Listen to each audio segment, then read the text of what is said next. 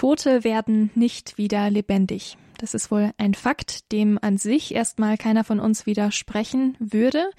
Trotzdem gab es vor 2000 Jahren eine ganze Menge von Menschen, die behauptet haben, Jesus Christus sei tot gewesen und wieder lebendig geworden. Die Auferstehung, auf der unser ganzer christlicher Glaube fußt, das Zentrum unseres Glaubens, ohne den alles Glauben sinnlos wäre, so sagt es Paulus.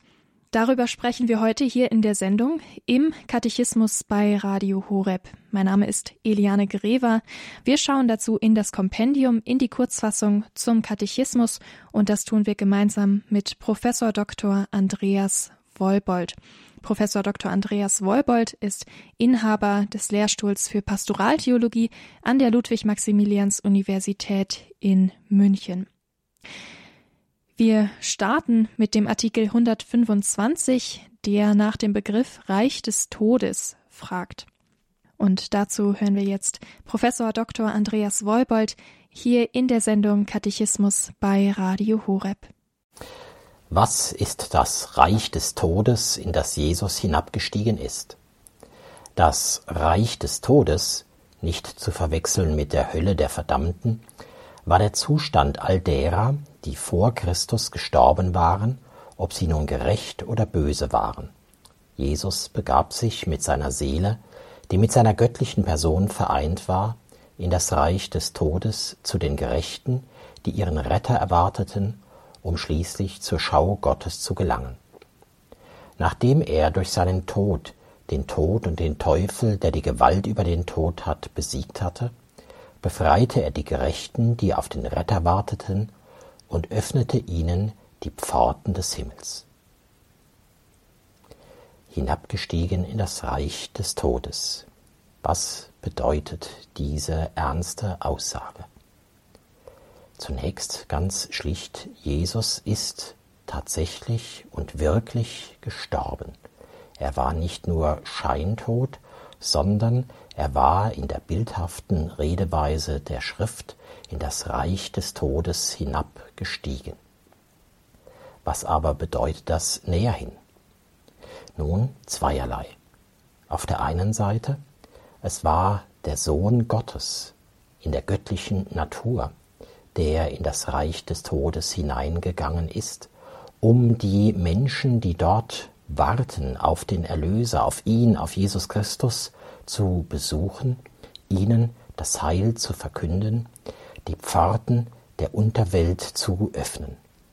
Also in gewisser Weise, er war wie ein mächtiger Baum, der seine Wurzeln tief ins Erdreich, in das Dunkel des Todes hinein ausbreitet, und diese Wurzeln sind so stark von göttlicher Kraft, dass sie den Asphalt, den Stein sprengen, also die Pforten der Unterwelt, die Macht des Todes, sie ist gebrochen ein für allemal. Das bedeutet eben für die Gerechten des alten Bundes, also die Menschen im Alten Testament, die versucht haben, nach Gottes Gebot zu leben, die wahrhaft Gerechte waren, dass nun die Stunde des Heiles angebrochen ist. Die Finsternis des Wartens ist zu Ende. Der Heiland selbst ist da. Also hinabgestiegen in das Reich des Todes, das bedeutet von der göttlichen Natur Jesu her der Sieg über den ärgsten Feind, den Tod. Deshalb ist die Osterikone der Ostkirche eben genau dies, die Pforten der Hölle, der Unterwelt, sie werden gesprengt, sie werden regelrecht durcheinandergewirbelt durch die göttliche Gewalt Jesu. Jesus fasst Adam und Eva an der Hand, er zieht sie empor in das Reich des Himmels, in das Reich des himmlischen Vaters. Doch noch ein zweites ist hinzuzufügen. Nämlich, Jesus in seiner menschlichen Natur war ganz Mensch, in allem uns gleich, außer der Sünde.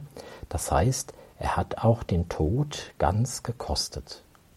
Wie wunderbar ist das für den Menschen, der um seine Sterblichkeit weiß, der mit dem Todesschicksal ringt, dass er weiß, er der Sohn Gottes, er ist Mensch geworden, er ist ganz ohnmächtig geworden, er ist in diesen Zustand hineingegangen, wo er als Mensch einfach nichts mehr tun kann, leblos dem Leibe nach gewesen ist. Oder anders und noch besser gesagt, das, was im Tod als letztes bleibt, das ist die Hoffnung. Ich weiß, dass mein Erlöser lebt. Also die Hoffnung, dass der himmlische Vater in der Lebenskraft des Heiligen Geistes ihn als Mensch aus dem Reich des Todes emporheben wird. Wir haben also keinen Gott, der nicht auch unser Bruder im Tod sein könnte, sondern gerade im Tod erfahren wir ihn ganz besonders nahe. Jeder stirbt für sich selbst, so sagen wir, und es stimmt aber im letzten nicht. Jeder stirbt in Christus, jeder stirbt mit Christus und jeder Gläubige, der sein Sterben ihm anvertraut, er stirbt in gewisser Weise den Tod Jesu, er stirbt ihn hinein in die Auferstehung. Was wir glauben, der Katechismus der katholischen Kirche erklärt uns unsere Glaubensinhalte hier in der Sendereihe Katechismus bei Radio Horeb. Mein Name ist Eliane Grever und wir hören in dieser Sendung Professor Dr. Andreas Wolbold. Er liest mit uns im Kompendium in der Kurzfassung zum Katechismus heute rund um das Thema Auferstehung. Und da lautet eine weitere Frage, welchen Stellenwert hat die Auferstehung Christi in unserem Glauben? Dazu hören wir jetzt hier Professor Dr. Andreas Wolbold. Die Auferstehung Christi ist die Wahrheit, in der unser Glaube an Christus gipfelt. Zusammen mit dem Kreuz ist sie wesentlicher Teil des Pascha-Mysteriums. Die Auferstehung, die Mitte unseres Glaubens.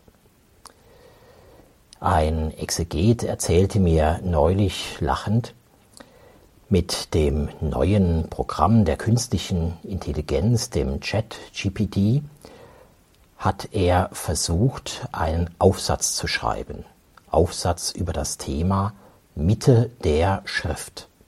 Und was kam heraus? Die Mitte der Schrift lag, ich glaube, irgendwo im Buch Jesus Sirach. Also es war einfach die arithmetische Mitte der Schrift, also wo Altes und Neues Testament genau die Mitte der Seitenzahlen haben. Also eine ganz und gar stupide Antwort, die nicht verstanden hat, worum es geht. Mitte der Schrift, das bedeutet Wesenskern der Schrift, das, worauf alles hinläuft, das, woraus alles heraus hervorgeht. Quelle und Höhepunkt der Schrift, also all dessen, was der dreifaltige Gott zu unserem Heil gewirkt hat. Und da können wir sagen, die Mitte der Schrift, das ist das Pascha-Mysterium, also Leiden, Kreuz und Auferstehung Jesu Christi vom Gründonnerstag bis zum Ostersonntag. Das ist die Mitte der Schrift. Und warum? Wir können es in einem Vergleich sagen, die ganze Heilsgeschichte ist wie ein gewaltiger Pendelschlag. Die Heilsgeschichte beginnt bereits in der Schöpfung, sie nimmt Fahrt auf mit der Erschaffung des Menschen, dann der Sündenfall, der Abfall des Menschen von Gott, doch Gott geht dem Menschen nach und dieses Pendel, es wird immer gewaltiger in seinem Schlag über Abraham, Isaak, Jakob, das Volk Israel, das Drama zwischen Sünde und Widerborstigkeit gegen den Willen Gottes und immer neuer Verheißung des Heils, das Warten auf den Erlöser. Und dann kommt Jesus Christus, der Höhepunkt. Und hier nun schlägt das Pendel zurück. In der Stunde seines Todes beginnt etwas Neues. Die Menschheit ist erlöst, die Menschheit muss nicht mehr auf die Erlösung, auf das Heil warten, sondern das Heil ist geschenkt im Opfer am Kreuz. Und dieses Opfer ist angenommen, es ist geheiligt im Moment der Auferstehung. In der Auferstehung, da zeigt der himmlische Vater, ja, das Kreuz, das ist der Mittelpunkt der Welt, das ist das Herz der Welt, im Gekreuzigten findet ihr Heil. Und nun schlägt das Pendel zurück, es nimmt Fahrt auf durch die ganze Kirchengeschichte, durch das ganze Drama auch der Untreue in der Kirche, das Drama der Sünde auch der Christen. Doch seine Gnade, seine Barmherzigkeit ist im letzten größer. Und so wird dieses Pendel immer weiter hinschlagen bis zur Vollendung, da der Anfang wiederhergestellt, ja sogar übertrumpft ist. Mehr als das Paradies ist uns geschenkt am Ende der Zeiten, wenn Christus wiederkehren wird in Herrlichkeit und das Reich seines Vaters für immer errichten wird. Dann wird keine Träne, keine Trauer mehr sein, dann wird alles Licht in Christus werden, dann werden wir, wenn wir treu geblieben sind, alle für immer Gott schauen. Mitte der Schrift Kreuz und Auferstehung Jesu Christi. Da kommt etwas ans Ziel, das große Warten auf den Erlöser, und da beginnt etwas, was sich erst vollendet bei der Wiederkunft Jesu Christi, nämlich der Aufbau seines Reiches. Professor Dr. Andreas Wollbold über die Auferstehung Christi. Welchen Stellenwert hat die Auferstehung Christi in unserem Glauben? Eine sehr zentrale Frage, ein wichtiges Thema, über das hier Professor Dr. Andreas Wollbold aus München zu uns spricht. Wir hören jetzt ein Lied. Er ist auferstanden von Albert Frei und der Immanuel Lobpreis Werkstatt und schauen dann auf eine weitere Frage aus dem Katechismus zur Auferstehung Christi. Halleluja, Halleluja, Halleluja, Halleluja. Radio Horeb Leben mit Gott hier in der Sendereihe Katechismus Grundsätze unseres Glaubens, die wir uns hier gemeinsam anschauen. Und Professor Dr. Andreas Wollbold, Inhaber des Lehrstuhls für Pastoraltheologie an der Ludwig-Maximilians-Universität in München, er wird jetzt mit uns im Kompendium unter der Nummer 127 weiter nach der Auferstehung Christi fragen. Welche Zeichen bezeugen die Auferstehung Jesu? Neben dem entscheidend wichtigen Zeichen des leeren Grabes ist die Auferstehung Jesu von den Frauen bezeugt, die ihm zuerst begegneten und ihn den Aposteln verkündeten. Danach erschien Jesus dem Kephas, Petrus, dann den Zwölf. Danach erschien er mehr als 500 Brüdern zugleich und noch anderen. Die Apostel konnten die Auferstehung nicht erfinden, denn sie schien ihnen unmöglich. Jesus tadelte sie sogar wegen ihres Unglaubens. Die Zeichen der Auferstehung Jesu. Vielleicht formuliert der Katechismus hier ein wenig umständlich, aber was gemeint ist, das versteht jeder. Wenn mir jemand sagt, jemand, der wirklich gestorben ist, der ist auferstanden, sein Leib ist nicht im Tod geblieben, sein Leib lebt. Er lebt sogar noch intensiver, wir sagen als verklärter Leib, noch intensiver, als man als irdischer Mensch überhaupt leben könnte. Also wenn jemand mir das sagt, dann brauche ich kein Skeptiker zu sein, sondern nur gesunden Menschenverstand, dass ich zunächst einmal in einer spontanen Reaktion sage, spinnst du, bist du verrückt, bist du übergeschnappt, das gibt es doch nicht. Tod ist Tod. Das ist die große, traurige, ernste Gewissheit unseres menschlichen Lebens. Von den Toten ist noch keiner zurückgekehrt und kann auch kein Mensch zurückkehren, denn Tod, das heißt ja gerade, ich bin machtlos, ohnmächtig der Übermacht dieses Geschicks ausgesetzt. Dieses Geschick ist nicht mehr umkehrbar dass also auch einzelne der Apostel, der Jünger, der Emmaus-Jünger ungläubig waren, skeptisch waren, dass sie zweifelten, das muss man ihnen nicht vorwerfen, sondern man darf ihnen in gewisser Weise dankbar sein. Die Kirchenväter sagen, wir verdanken dem Thomas, dem ungläubigen Thomas, wie wir ihn nennen, verdanken wir mehr als den anderen Gläubigen, weil, und da kommen die Zeichen ins Spiel, weil dadurch Jesus sozusagen herausgefordert wurde, sichtbar deutlich zu machen, er ist wirklich auferstanden. Euer scheinbar gesunder Menschenverstand sagt, das gibt es nicht, aber traut euren Augen, ja traut euren Händen, ich bin wirklich auferstanden. Dafür etwa ist er auch vor ihren Augen etwas, damit sie merken, es ist kein Gespenst, es ist keine Einbildung, es ist keine Halluzination, es ist keine kollektive Trance, sondern es ist schlichte Wirklichkeit, handgreiflich für sie geschehen. Und was sind nun diese Zeichen, die unseren Unglauben, unsere Skepsis besiegen können? Das wichtigste Zeichen das leere Grab. Das begreift jeder. Da braucht man keine Theologie studiert zu haben. Wenn ein Grab, das wohl bewacht war, sodass nicht der Leichnam einfach gestohlen werden konnte, also wenn dieses Grab auf einmal leer ist, dann, ja, dann ahnen wir, hier ist mit göttlicher Macht etwas geschehen, was kein Mensch bewirken könnte. Der Tod ist besiegt ein Toter, am Kreuz gestorbener, er ist wahrhaft auferstanden.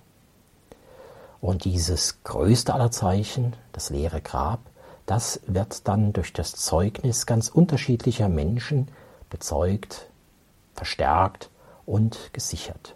Das sind die Frauen am Grab, die einzelne Maria Magdalena mit einer besonderen Erscheinung, dann einzelne der Apostel, die zwölf Apostel zusammen, Thomas, davon haben wir schon besonders gesprochen, Paulus in einer einzigartigen Vision vor Damaskus und Paulus sagt es auch noch über 500 Brüder zugleich, also eine große Erscheinung Jesu, von der wir aus den Evangelien gar nichts wissen. Was heißt das? Wir begreifen tatsächlich durch diese Wolke von Zeugen, Jesus ist auferstanden. Wir können das glauben. Wir müssen nicht irgendwie Schwärmer werden, sondern wir können sagen, das, was kein Mensch für möglich hält, das hat Gott gewirkt, weil er seinen Sohn nicht im Tode lassen konnte. Welche Zeichen bezeugen die Auferstehung Jesu? Das ist eine Frage im Kompendium zum Katechismus der katholischen Kirche, die uns Professor Dr. Andreas Wolbold hier beantwortet. Die Auferstehung heute zentrales Thema in dieser Sendung bei Radio Horeb. Mein Name ist Eliane Grever und wir schauen jetzt gleich auf eine weitere Frage im Kompendium unter der Nummer 128. Warum ist die Auferstehung auch ein transzendentes Ereignis? Die Auferstehung war ein geschichtliches Ereignis, das sich durch Zeichen und Zeugnisse feststellen und bezeugen ließ. Dennoch geht sie als Glaubensmysterium über die Geschichte hinaus, weil sie der Eintritt der Menschennatur Christi in die Herrlichkeit Gottes ist. Darum offenbarte sich der auferstandene Christus nicht der Welt, sondern seinen Jüngern und machte sie zu seinen Zeugen vor dem Volk. Auferstehung als geschichtlich sichtbares, greifbares Ereignis auf der einen Seite und auf der anderen Seite Auferstehung als transzendentes Ereignis, als etwas, was im Geheimnis Gottes selbst sich vollzieht.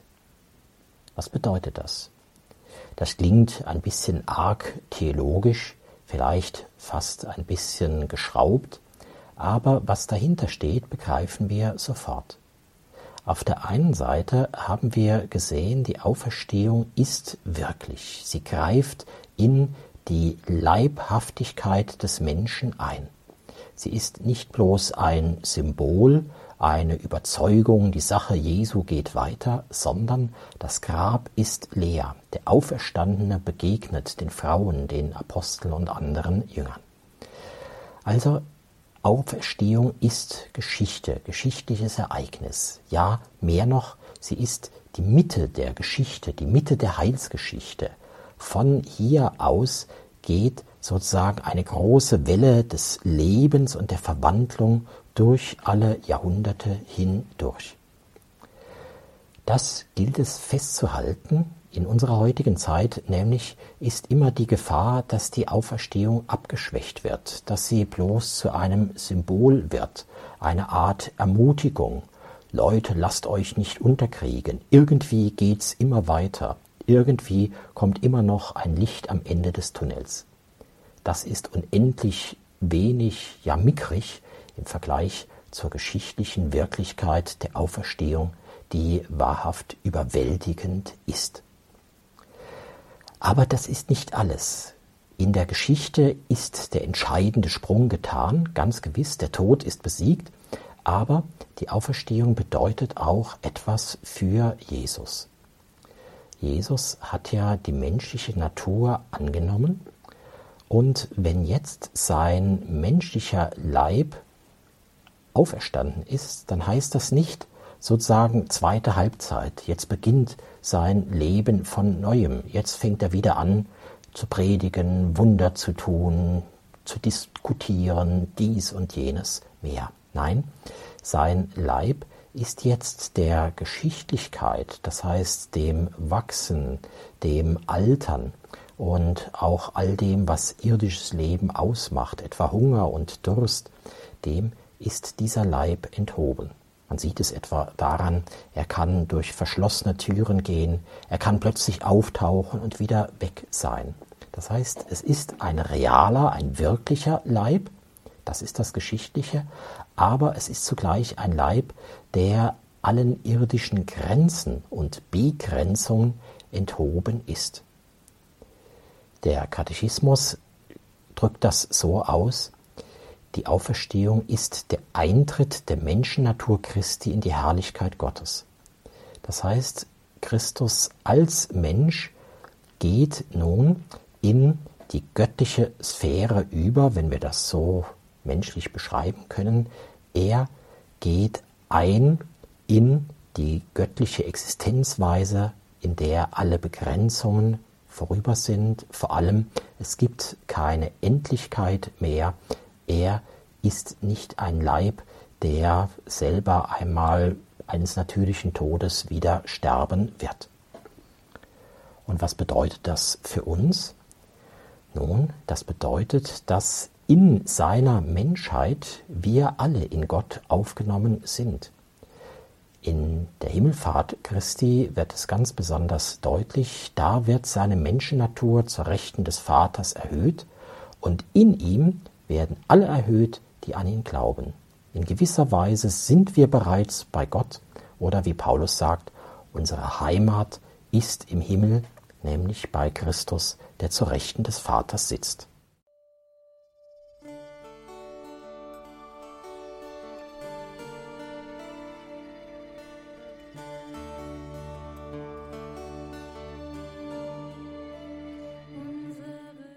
Unsere wahre Heimat ist im Himmel, die Auferstehung Christi, das zentrale Geheimnis unseres christlichen Glaubens ist Unterpfand für diese Wahrheit. Unsere wahre Heimat ist im Himmel. Professor Dr. Andreas Wolbold hat sich heute mit uns einigen Fragen rund um die Auferstehung Christi gestellt. Im Kompendium in der Kurzfassung zum Katechismus diese Fragen und Antworten für uns nachgelesen und sie uns erklärt. Ein herzlicher Dank an Professor Dr. Andreas Wolbold, Inhaber des Lehrstuhls für Pastoraltheologie an der Ludwig-Maximilians-Universität in München. Ein herzlicher Dank auch an die katholische Wochenzeitung Die Tagespost für die Zusammenarbeit, die diese Reihe möglich macht. Diese Reihe mit dem Titel Was wir glauben, der Katechismus erklärt. Wir beschäftigen uns nach und nach mit allen wichtigen Grundlagen unseres Glaubens lassen Sie uns erklären und wenn Sie die heutige Sendung zum Thema Auferstehung oder auch vorherige Sendungen zu vielen Fragen unseres katholischen Glaubens nochmal nachhören möchten, dann schauen Sie vorbei auf unserer Homepage horeb.org im Podcastbereich der Mediathek. Dort gibt es eine eigene Rubrik Was wir glauben und da finden sich alle Sendungen aus dieser Reihe. Mein Name ist Eliane Grever und ich wünsche Ihnen alles Gute, viel Freude mit unserem weiteren Programm hier bei Radio Horeb Leben mit Gott.